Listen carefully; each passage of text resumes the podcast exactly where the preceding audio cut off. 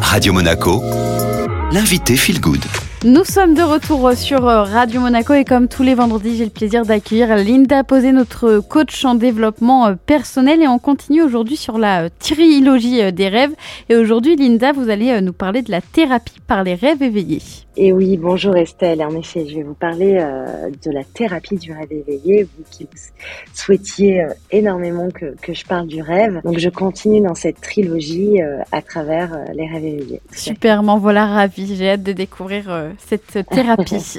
Alors, les rêves éveillés sont une méthode psychothérapeutique élaborée par Robert de Soile en 1930. Et cette méthode s'appuie sur le fonctionnement imaginatif lors de l'état de veille et peut aider les patients à découvrir leurs solutions intérieures. En effet, comme nous allons amener le patient dans un état modifié de conscience et partir d'un contexte imaginaire, alors nous allons ouvrir les voies VOIES et les voies VOX de notre inconscient. Donc j'ai eu la chance, lors des protocoles appris en symbolisme, d'expérimenter cette technique et je dois avouer que cela est très puissant. J'utilise d'ailleurs cette méthode lorsque j'ai des personnes qui résistent fortement au changement ou lorsqu'il y a un blocage important sur une libération émotionnelle ou sur une croyance limitante. Et vraiment, les résultats sont bien là à chaque fois.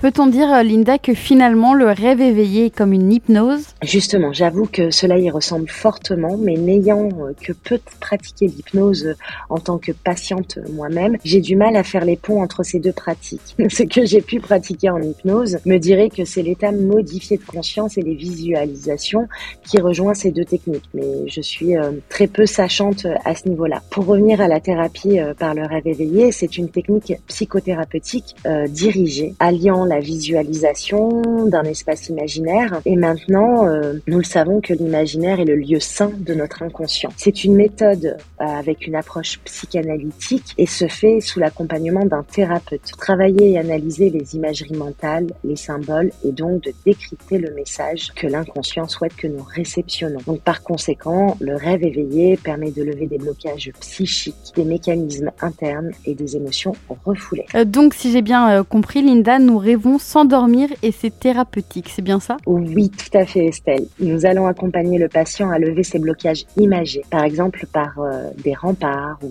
des barreaux, et d'aller chercher une solution que l'inconscient va lui envoyer par une image spontanée ou un personnage. Donc par exemple, on doit retrouver un trésor entouré de remparts et euh, ou encore ce trésor va être euh, retrouvé par ma mère par exemple. Et tout a une raison d'être. Et c'est essentiel pour le patient de ne pas analyser lors de l'exercice pour se laisser complètement porter par son inconscient. Les scénarios se construisent spontanément et le lâcher prise est essentiel. C'est ensuite avec le thérapeute que l'analyse commence et là c'est souvent subjugant pour les patients. Vous parliez euh, de euh, symboles, symboliques. Est-ce la même signification pour tous? Et oui, donc Carl Gustav Jung, euh, à qui nous devons le développement personnel d'aujourd'hui et la psychanalyse d'aujourd'hui, explique qu'il existe deux territoires en nous nous avons donc notre inconscient personnel, dit le psychisme subjectif, qui lui est le produit de nos expériences personnelles et propres à chacun, et l'inconscient collectif, qui lui s'est construit de tous les mythes et toutes les expériences ancestrales depuis des millions d'années, et ces événements font écho au travers de toute l'humanité. C'est un océan d'informations auquel nous pourrions avoir accès, mais qui est bloqué, auquel nous sommes tous connectés depuis l'aube des temps. Et c'est cela que nous appelons les archétypes. Est-ce que vous avez quelques exemples à nous offrir? Eh bien oui, si je vous dis le dragon, le sage, l'explorateur, l'amoureux, le père, la mère, le héros, le magicien, et il en existe 12 archétypes selon Jung.